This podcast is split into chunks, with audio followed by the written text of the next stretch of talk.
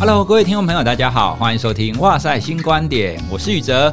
一直以来，我们在新闻上或是报纸上，我们常常会看到有很多诈骗的例子，比方说啊，什么美国的 FBI 啊，奈及利亚的王子啊，或什么海军的上校等等等等的。那很多人都会觉得说，为什么这些人这么笨会被骗？其实啊，这种诈骗，我们不要用以检讨被害者的角度来思考这件事情。因为事实上，每个人都有可能会因为这一些人性或者是心理学的陷阱，而因为太单纯，然后就不小心被骗了。那今天呢，我们邀请了一个来宾，带来有一个实际的一个案例来跟大家聊聊，为什么这样子被骗。从他的经历当中呢，我们再来跟大家补充一些心理学的历程。那我们今天的来宾是陆以真，陆主播小陆。Hello，老师好。Hello，所有的听众朋友，大家好，我是小陆。今天很开心可以，因为我平常是听众，然后今天来跟老师分享。小陆他自己有一个节目，现在也是非常红的，就是全球串联早安新闻。小陆要不要跟大家介绍一下？谢谢老师。我跟我的搭档主持浩尔每天有一个一个小时的时事盘点的节目，就叫全球串联早安新闻。我们一开始会是在 Clubhouse 上面做一个 live 的即时的呃新闻，然后有来自世界各地，不论是伦敦啊、日本啊、旧金山啊各个地方的人会来补充。整个 live 的节目结束之后呢，我们就会再把它精华剪成 podcast 的版本，那就只要搜寻全球串联早安新闻就可以啦。就等于是你可以用很短的时间就知道，哎，今天到底发生了什么事情？嗯，那用最精华的方式来吸收。哦，那我跟小鹿认识也是因为去上了一集节目，那后来也相谈甚欢，对，然后就发现说，哎，原来居然我们都认识一些朋友被诈骗过，对，所以笑着笑着就哭了。对，所以我们就想说，好，那我们干脆来录一集诈骗者的心理学好了。嗯嗯，对，好，所以我们今天呢，主要会由小鹿来介绍他。他朋友的一个例子，然后他朋友这个例子呢，我们已经有经过当事人的同意，他愿意讲，而且他各自的部分呢，我们也做一些调整。就请小鹿先来跟大家讲一下这一个个案啊，这个案例，他大概的身份以以及他大概是在什么情况开始会进入这个骗局的？好啊，这个经历呢，是我的好朋友啊，他年纪大概是还不到三十岁，然后很年轻。那他真的是好朋友，然后他在不同的城市生活，然后那个时候刚刚搬回来台湾。那我印象很深，是因为那个时候我们聊了很多，就是那他接下来是要继续在台湾工作呢，还是呃开创事业呢，还是好好呃找个感情的对象，然后就稳定下来，等于是把重心放在他的婚姻生活上。他刚好处在一个这样子的交叉口，因为他刚刚搬回来嘛。那那个时候我们讨论了很多很多的同时，他就跟我说，呃，他接到了一个很有趣的网络上面的讯息，而且他说的时候已经是那种你知道很甜蜜，然后 已经粉红泡泡开始在飞了。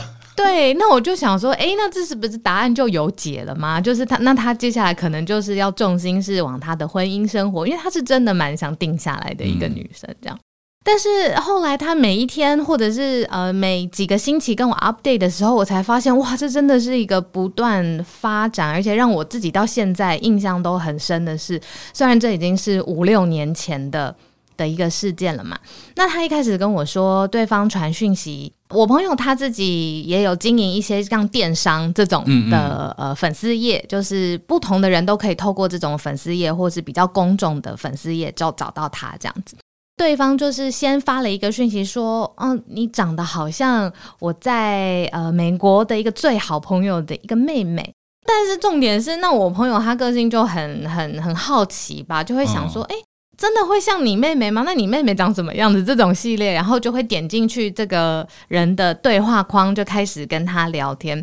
我听起来是，呃，他第一次点进去对方的页面跟对话框的时候，就吓到了，就发现说，哇，对方有很多，然后这里就开始喽。哦，对方有一些，诶，跟名人的合照，要不然呢，就是跑车，或者是呃比较呃奢华的度假的旅游景点，这种照片很多。但是这些照片他看起来觉得，嗯，怎么有的时候没有他，然后有的时候画质上面就看起来怪怪的。但是他那个时候已经没有想那么多了，就觉得哇，这个人很好奇。结果两个人就开始聊天了。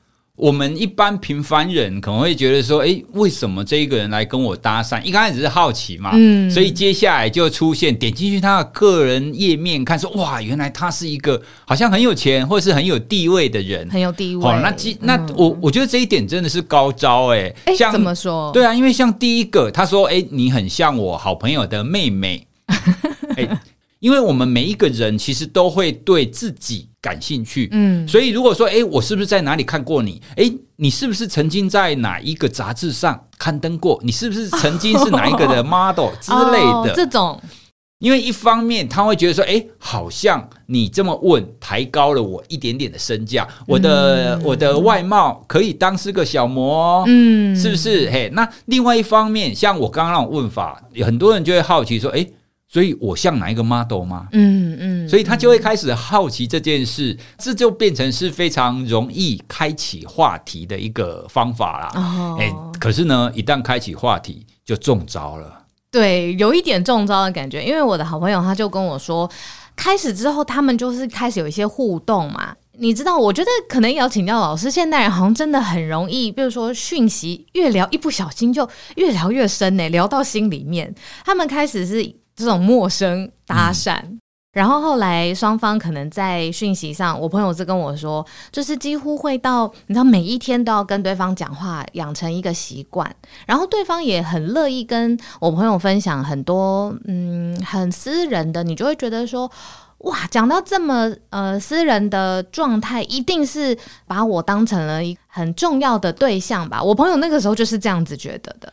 先连接到刚刚我们有说的，你会除了就是一刚开始跟他搭话之外，你接下来你会看到他，诶，他好像是一个有钱人，或是有地位的人，或者是一个知名的网红之类的。对，因为他你可能看到有很多跟名人合照嘛，所以在这种情况底下，其实我们先天都会觉得说，哦，我可以认识一个好像很厉害的人，所以我们通常都会对这个人感兴趣。这个人为什么要认识我？对。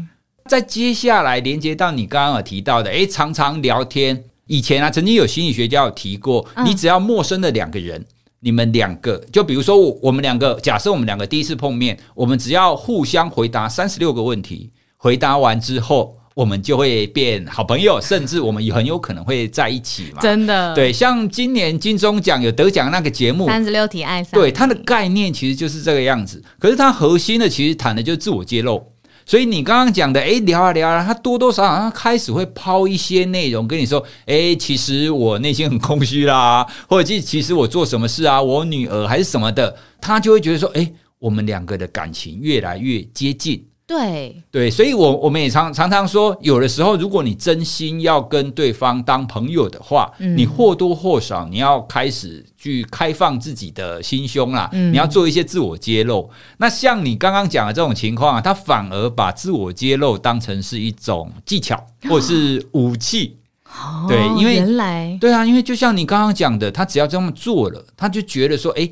他好像真的把我当朋友，嗯，他愿意跟我吐露一些心声。你朋友有听到什么很私密的吗？因为通常越私密，他就会越有一些联想。哦，有诶、欸，我朋友那个时候哇，我都很记得，我朋友他跟我讲的时候，他的整个人散发出来的一个母爱的光辉，我真的可以跟老师分享。就是呃，我朋友他本身其实也蛮喜欢照顾人的。但是呢，他在讲这件事情的时候，他是一直有强调说，对方啊，就会一直透透过讯息强调自己，虽然外面有。地位有帮他工作的人，有商业的伙伴，但内心呢都没有人了解他。哦，他就是一个人要对抗这个世界的，你知道吗？这样讲的就觉得很好笑。就有一点他自己很孤单奋战，然后他一直很希望可以找到一个可以呃懂得他灵魂伴侣。对，没错，真的。他就说，那他这样，他觉得他这些在外面的这些商业啊，这些他的努力啊都不重要了。他其实只要找的。是这个他缺的那一块，但是我朋友他转述起来，他就我就是觉得他整个人，你知道那个光芒就在他四周闪耀了出来。老师，他已经陷进去了，嗯，这么快就陷进去了，啊，因为他觉得说，对你已经你开始跟我讲这件事了，所以他会觉得说，哎，这是不是一种暗示？这是又是一周。对，再再加上你你刚刚说的，啊，他们是不是常常聊天？很长。对，那常常聊天，他就觉得说，哎，我们好像很契合。那你也常常跟我讲，我也常常跟你讲，那是不是我们刚好就是那个万中选一的灵魂伴侣呢？老师，可是你这样讲不对啊，因为我自己也有经验，或者是我身边的人，真的是一开始，比如说自我揭露，或者是在想，哎，我会不会是灵魂伴侣？那最后他们真的是好好的在一起，然后也结婚，就是一开始前面的这些阶段，不都是大概这样吗？前面这边的确都是正常的状态，oh. 所以你只要在做这些的时候，一般人其实都不会怀疑，因为正常情况就是这个样子嘛。可是呢，现在诈骗很厉害的地方是，他也不会刚认识你一个月，刚是认识你一个礼拜，他就跟你讲要干嘛，他通常要。放长线，而且甚至有一些诈骗的，他还会在跟你提出要求之前，他会先送礼物。啊、嗯，这一招也太高了，老师。这是对啊，有一些他是甚至会觉得说，诶，如果你需要什么的话，他会记得，比如说他会记得他的生日，然后他会记得情人节啊，记得什么节日，仪式感。对，那虽然从来没有碰过面，可是他就会在固定的时候，然后出现。对啊，所以你可以想想看，如果一个单身的，不管是男子还是女子，然后如果遇到情人节的时候，或者是遇到什么圣诞节的时候，那有一个人登出来说，然后甚至他还特地制作了一个影片，然后用这个影片说，好，那今天这个特别的日子，我想送给你这首歌。那那一首歌呢我希望你可以好好的听这首歌的内容，然后当中呢，它可能就是一个情歌，然后可能就会让他给他一个希望，说哦，我们好像。就是你对你跟我之间的关系，不只是一般的情况。嗯、哦。老师，你刚刚讲到这个，真每一个都有在我朋友的身上，就是有，比如说有收到礼物啊，或者是也有觉得哇，这是专属于我的。一开始我记得第一次就觉得嗯，怪怪的地方是，因为这个传讯息给我朋友的人啊，他是韩国人，可能距离有产生一些美感，那讯息来来回回，到最后可能两三个月之后，我的朋友就觉得说，那就不用聊了吧，见面啊，五六年前又没有疫情，对不对？就真的见面比较实在。这个时候我就记得我的朋友常常会跟我讲说说，诶，他一提见面就。这个人就找不到了哦，好像一直在避开见面这样子。那他不会觉得很奇怪吗？嗯，老师，我必须说这个问题，我当初有问他，但是他就是觉得人家就是很忙，一个就是商业很努力，然后事业也很在打拼的，然后那他世界各地又出差，时间对不上，或者是真的就见不到面，那也没关系。所以当时其实他都没有见过面，甚至声音也没有听过，就只是单纯透过文字喽。好像有一个一两个语音的讯息，但大部分百分之九十九点九都是文字。哎、欸，我听过的大部分的诈骗好像也都是这个样子哎。因为另外有一个我听过一个比较近期的案例，嗯，她其实是一个失婚的妇女哦，然后她也一样，她想要在网络上认识男子，嗯，然后那一个男子哦，我觉得那跟那个诈骗，我听过那个诈骗的人设设的比你好，因为第一个他在疫情期间，嗯，对，因为疫情期间我们本来就很难实体见面，见不到对，那第二个他的人设也说他是在香港。所以它本身就距离很远，然后又因为疫情，又因为什么关系，所以它就很难，不管是语音也好，实体见面也好。所以一刚开始，其实那个女子，比如我我刚刚讲那个被诈骗的女子，她本身就接受了，接受说，对我我们本来就是没有办法碰面。可是呢，我我跟你说，有的时候啊，这种刚陷进去的人，你有一点点阻力。你反而会让他们越想要，就是维持这一段关系耶。哦，那我朋友当初就是一直也会想说，可能就又要尊重他，然后又要表现出哦，我朋友他是真的是很很想要体贴，不想造成麻烦那种个性，所以也就乖乖的没有要求见面，就这样持续文字聊下去，这样。对啊，所以我我们常常会觉得那一些被诈骗的人很笨的地方，或者是不够聪明的地方啊，通常都会开始出现在这一点。因为比如说我们旁观者，嗯、我们可能会觉得说啊，这种话你也信？但其实呢，其实从心理学的观点，我们可以去思考。其实立场的不同，本来就会影响到一个人他到底接不接受这个讯息。嗯，哦，那像这种诈骗的案例，他们通常这种状况，就要求见面啊，或是被拒绝，嗯、这种通常他们已经陷进去一部分了。嗯，哎，所以他的立场本来就会比较要倾向于要接受这一个人的说法。对，因为毕竟前面、哦、已经对他他讲了，他会这么坦诚啊，所以他何必要骗我呢？他根本不需要嘛。甚至你刚刚有说到的，他有收过礼物，对不对？对啊，所以很多人的想法会说啊，我就算跟他素昧平生，可是他有送过我礼物啊，他没事干嘛骗我？他一个这么有钱、这么有地位的人，他干嘛骗我一个小女子呢？没有必要嘛，对不对？所以就是因为这样子更容易会上钩，就是这样。嗯，老师，你刚刚聊到这个啊，送礼物啊，我特别也就想到，我最近也是从我的听众朋友那边听到了一个，哇，那个女生也征求他的同意了，就是她很难过诶，也是最近刚刚发生的，因为呃，她是在交友平台上面，那个有可能目标更明确了，就是不同的人上到交友平台，就是想要认识未来可以有机会交往结婚的对象，这样。但对方也是一开始，呃，各种好话送完礼物不说，就是都有做到了，但是很快就用比较强势的口吻，希望就是我们的听众朋友呢要投资。而且投资比较很新很新的科技，像虚拟货币啊、区块链这种东西，那具体的项目就不说了。那对方还会用一种话术把它包装起来，就是我未来找的伴侣呢，就是要跟我一样，就是很可以接受新的科技、新的发明，而且对理财是愿意冒险的。我觉得这才是我匹配的另外一半。所以他接受了嘛？嗯，他想要让这个男生，就对方觉得说他可以的。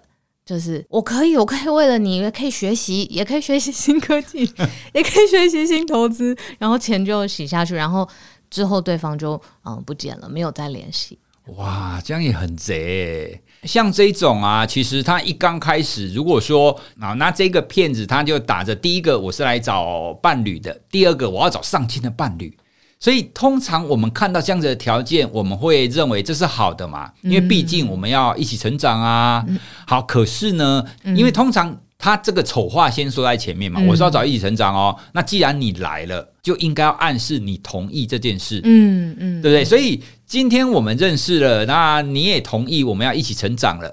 接下来，我如果跟你说，诶，我跟你讲哦，最近有一档什么东西，你要不要试试看看？实战当中，你才可以获得成长啊，你才可以学习更多啊。而且这样子下去，你可以赚多少多少多少，一定赚的啦，嗯、不用怕。嗯，对。那在这种情况，这种话一说下去，你根本没有任何的理由拒绝掏钱出来。因为第一个，刚刚我们讲的，他已经筛选过了，你已经同意了，你是要一起成长的哦，对不对？那第二个，你也不是没有钱，他提出来的金额大概都会是他算准了，就是这个人大概有办法承担的金额，他不会说，哎，你一个学生，我叫你拿一百万出来，嗯，这个大家绝对没有办法，嗯，哎，所以他们诈骗的方法都会用这种方式把你。套在那边，嗯，那所以你完全想不出来有什么合适的理由来拒绝他，所以情感上你觉得你跟他是在一起的，理性上你也没有什么好怀疑的，就就对啊，就很正常啊，你本来就是要付出一点成本嘛，你本来就要学习啊，所以你就知道投资了。对，所以让我的听众朋友跟我分享之后，哇，我才知道说，哇，原来现在。你知道这种方式手法，比如说扯到虚拟货币啦，或是连在交友平台上面这样子的案例，其实不是个案呢、就是我有收到不止一位有跟我这样子分享。对，其实其实你提到这种虚拟货币啊，因为我们现在的科技跟知识其实累积的越来越多，嗯，所以在这样子科技知识累积越快的情况底下，其实我们变成是越多东西是不清楚的，对，不理解，对，那这种不理解在我们的生活上，它就会出现非常多层面的问题，包括我们最常谈的假消息，对。对，那包括像这一种你交友的时候，当然我们会觉得说，我如果认识了一个，就是他可能认知道懂别的。领域，很懂，对，那当然很好。可是问题是，如果他是想要骗你的，嗯，你几乎没有办法去辨识他说的到底是不是真的。对，因为我自己不明白嘛。那他既然对方既然这么懂，然后我还要一直问，一直确认，不是显得我很怪嘛？对不对？对，哦，所以你你可以发现，这种诈骗的方式，他一定都是先跟你建立关系。他前面不会跟你说，诶，我要教你什么，或是我要教你投资。他一定是跟你把干净啦。关系建立好之后，他就会变说，诶，我们两个关系这么好，那我讲了，你不信我喽？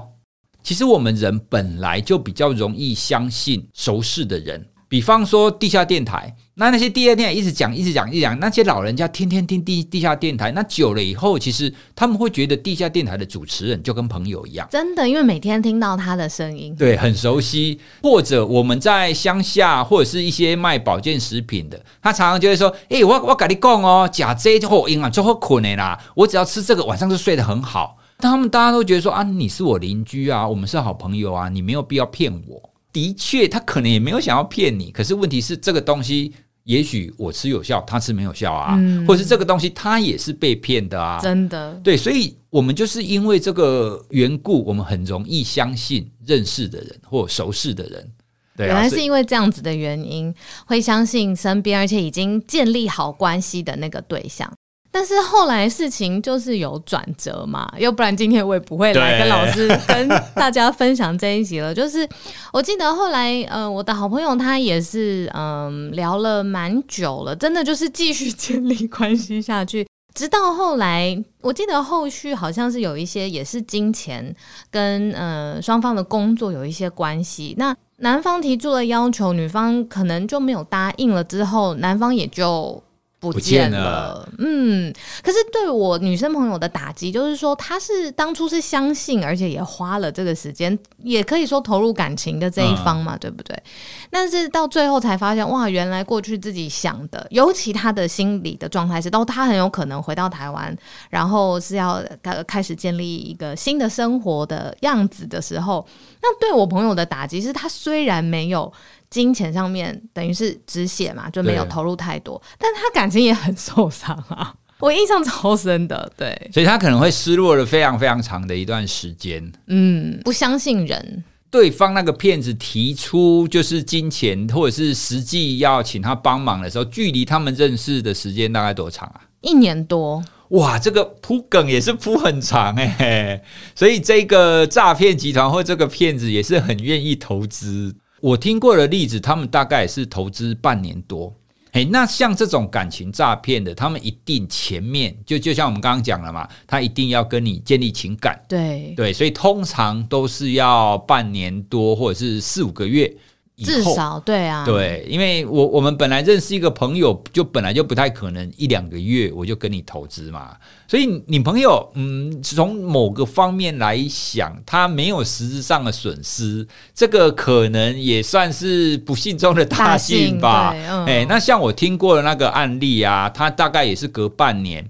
然后他就那个骗子就提出来一个要求，他说：“哎，我最近有一个融资的需求，我要做一个投资。那其实我很多钱哦，只是刚好因为什么关系，我的这个重要的账户可能缺了七十万，好，缺了一笔钱。嗯，那你只要在检查了这一天汇钱给我，嗯，那检查完就立刻还你，隔天就可以还你。”对，所以其实一般人不太知道说，哦，他要成立一个公司，他的什么账户要验证，对对，对，那是什么呢？对，那是什么？跨境什么的，对，一般人就不知道嘛。而且你想想看哦，你已经认识半年多了，而且好像真的有感情了。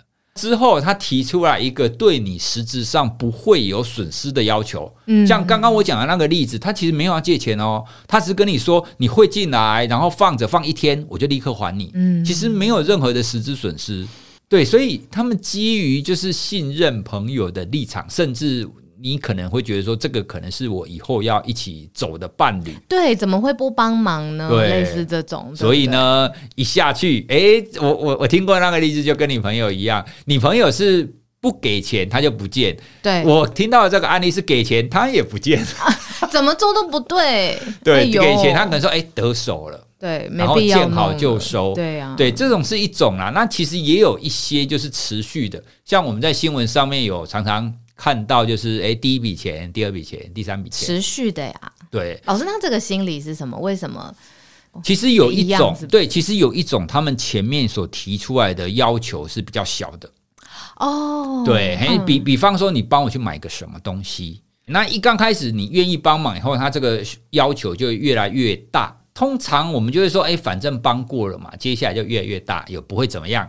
这是一种方法哦。这种方式你要说它是诈骗也好，你也可以说它是推销啦。其实推销有的技巧大概都分成两种，一种就是你先提一个小的。嗯，然后慢慢越来越大。可是还有另外一种是反过来，反过来就是你先提一个很大的，比方说，哎，小路，嗯，我我今天没没有带钱包，你借我一万块好不好？好，你一定要用一万块。对啊，一万块，一万块，我我没有那么多啊。那那一万块太多，好吧？那你借我一百块吧。差太远，可以啦。对，那所以你先提出一个大要求，通常就是大家都会拒绝的大要求。嗯，所以一般人都会以说，哎，这个实在是太大了，我做不到。所以拒绝，嗯嗯。可是接下来我只要提一个小一点的，我就相对觉得对你就很难拒绝。讲到这边，我就想起有我曾经有在路边被人家推销过的一次经验。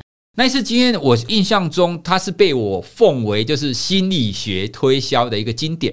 他非常的厉害，他最后有一个部分就是他要卖我一个乳液，嗯，所以他要端出来说：“哎，你刚刚擦的这个乳液啊，这样这样，那现在这一瓶哦，一一瓶我们买一送一。”一瓶只要八百，以我一个男生，我在路边我要买，甚至就算我真的要买如意，我也不会买八百啦。所以我很直觉的跟他说：“哦，八百哦，不行啊，太贵了，我买不起。”然后他立刻拿出一瓶小瓶的。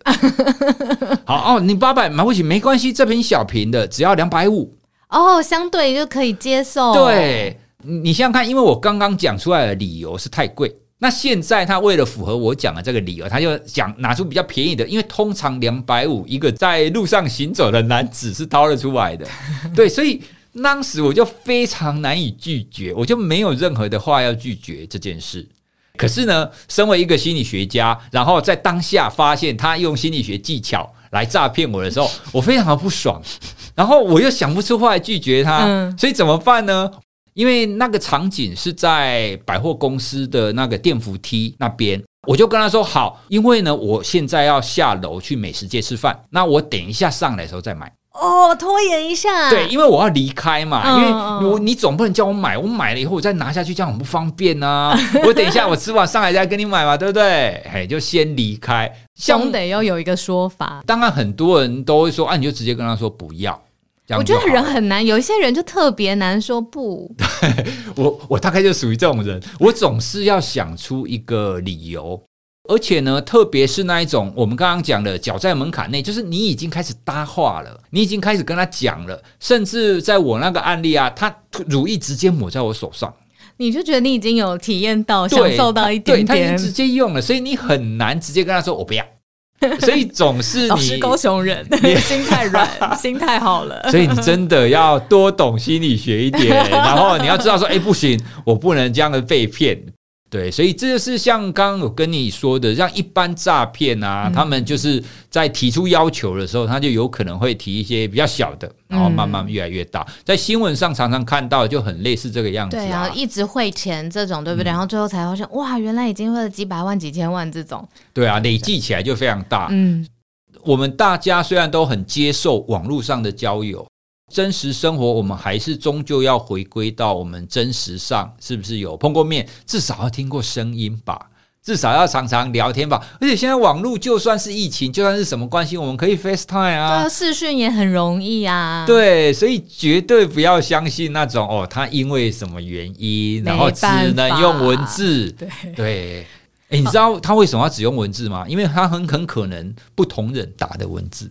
啊，暗黑 老师，暗黑，你是说回写讯息的人根本不是同一个人？对啊，因为他们、哦、他们可以是一个集团。比方说像这种，我就锁定一群三十几岁的女子，嗯，然后这些女子呢，二十五到三十岁之间的女子，大部分都会倾向于适婚年龄嘛，对，想要找个对象，对，所以如果看她的 IG 或脸书看起来她没有明确的对象，那这个哎，我就可以投看看，哎，你也像是我妹妹哦，你也像我加拿大朋友的妹妹哦。那开始搭话，就比如说我一开始投一百个人。然后就开始搭话，然后我们就固定传一个什么讯息给他，跟他讲什么，这个文字都可以复制贴上，成本很低嘛，对啊，对不对？结果没想到我朋友就当真了，对啊，所以我们网络交友可以，我觉得那是个很好的方式，可可是我们逐渐的仍然要进入到这种，至少你要即时通讯。嗯，对不对？可以及时讲话，及时面对面，讲个电话吧，能能多难？啊、或者是视讯镜头也可以啊。对，你如果真的这么喜欢我，对不对？怎么会五分钟挪不出来？啊、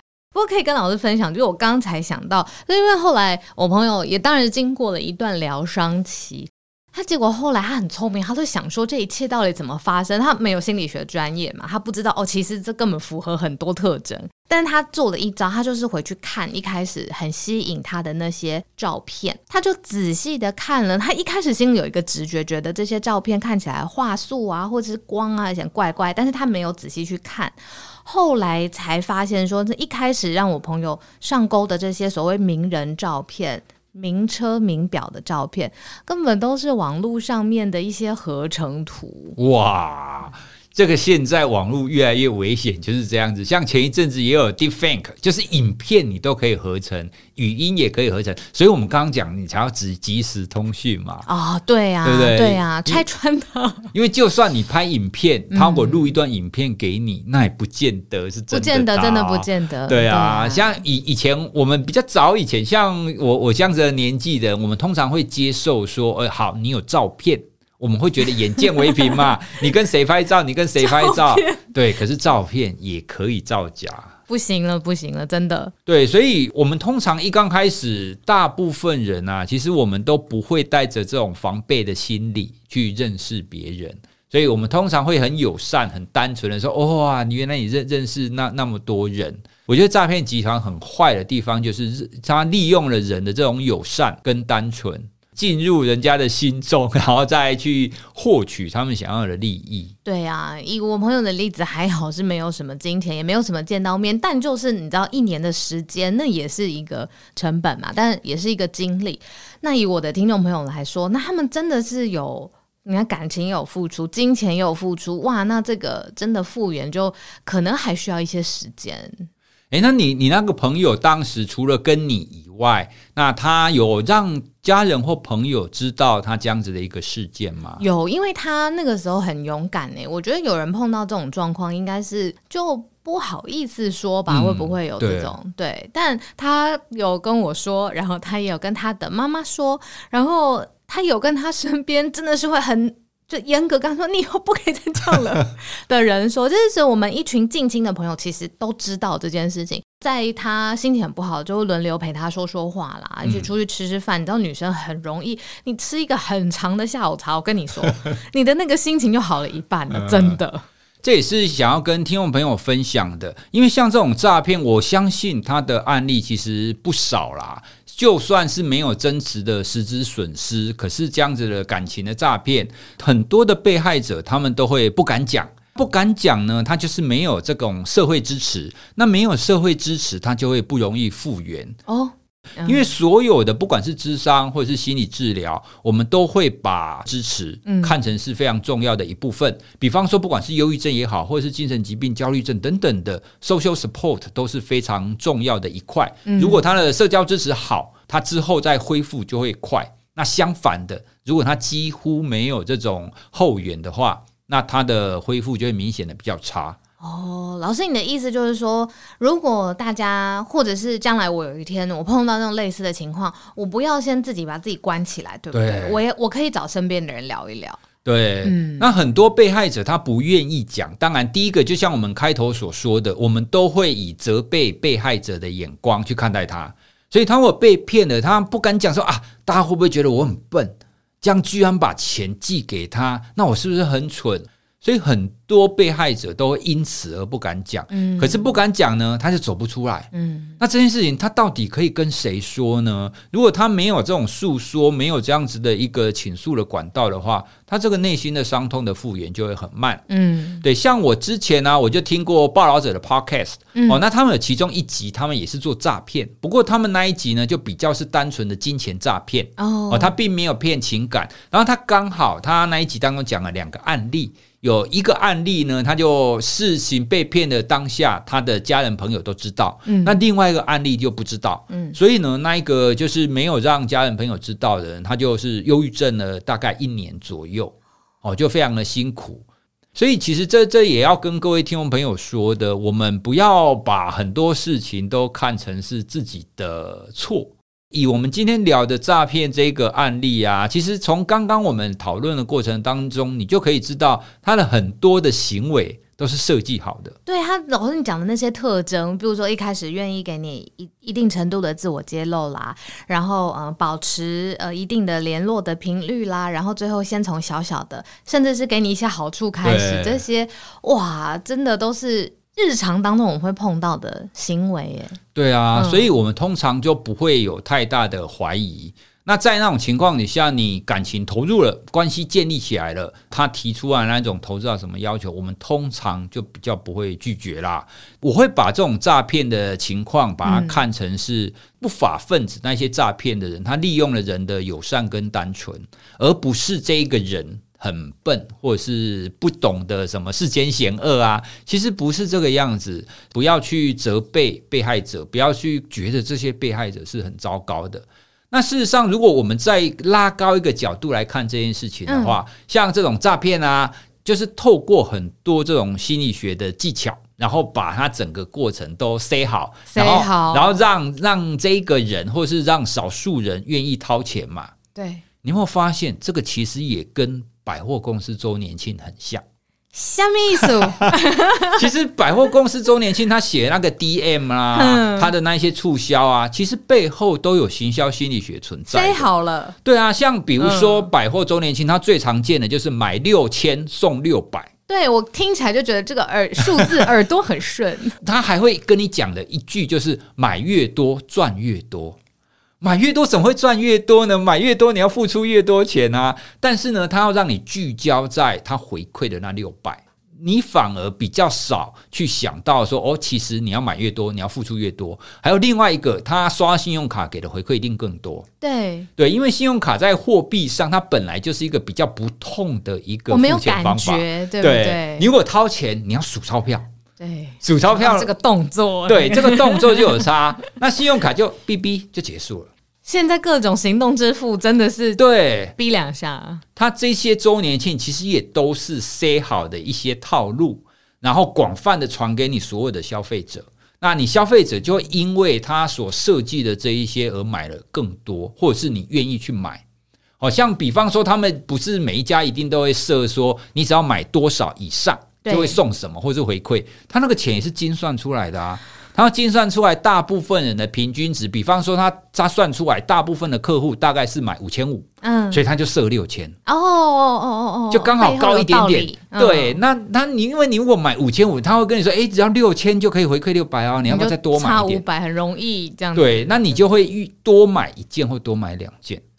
所以最后跟大家讲的这一些，其实是想要跟大家分享，这种心理学的做法，其实都会在我们的生活当中啦。不只是这种感情的诈骗啊，其实消费者心理学也是一样的道理。嗯，它透过一些设计，然后让你掏比较多钱 哦。所以我我们如果来看，从这个角度来看的话，其实这两边它它其实是一样的。最后也呼吁大家，我们要用一个比较正常的眼光来看待这样子的事件。嗯、那特别是如果你身边你知道有你的朋友，或者是你自己有这样子的情况的话，那也不要太避讳，就是找一些朋友跟他诉说。对，哦，对，因为有一些朋友家人的支持，才是恢复最好的一个方式。那我们今天呢，很开心跟小鹿来聊了一下关于诈骗这样子的社交上，对啊，对社交平台哇，真的出现很多。我觉得有越来越多的趋势，因为可能到现在大家已经会呃知道这是一个常态，所以会提醒大家。例如说，在我们的社团啊，或者是我们群组，就会有人贴一个讯息说：“哎，小心这种账号的类型啊，你要小心，就是很明显的社交平台上面会有的诈骗行为。”所以我觉得大家也都是在学。学习吧，就像我们刚刚也有提到的，我们的科技很多东西发展的越来越快，所以我们变成是很难去辨认，它这到底是新的东西呢，还是有人要故意要来骗我？就是时时保持学习，然后保持成长，我们看待这个世界怎么成长，但是重点是我们要多了解自己一点。好，那我们今天就主要跟大家分享关于诈骗的部分。如果听众朋友你知道你有朋友的案例，或是你有什么样子的故事或经验，你希望可以跟我们说的话，也欢迎你可以传讯息给我们哦。对这一集，如果你有什么想法，也欢迎你透过脸书或 IG 在我们的留言底下分享。推荐大家可以去订阅，就是小鹿跟浩尔他们的全球串联早安新闻，用浓缩的时间来了解今天一天的时事。谢谢老师。好，那我们今天就跟大家聊到这里喽，拜拜。大家拜拜。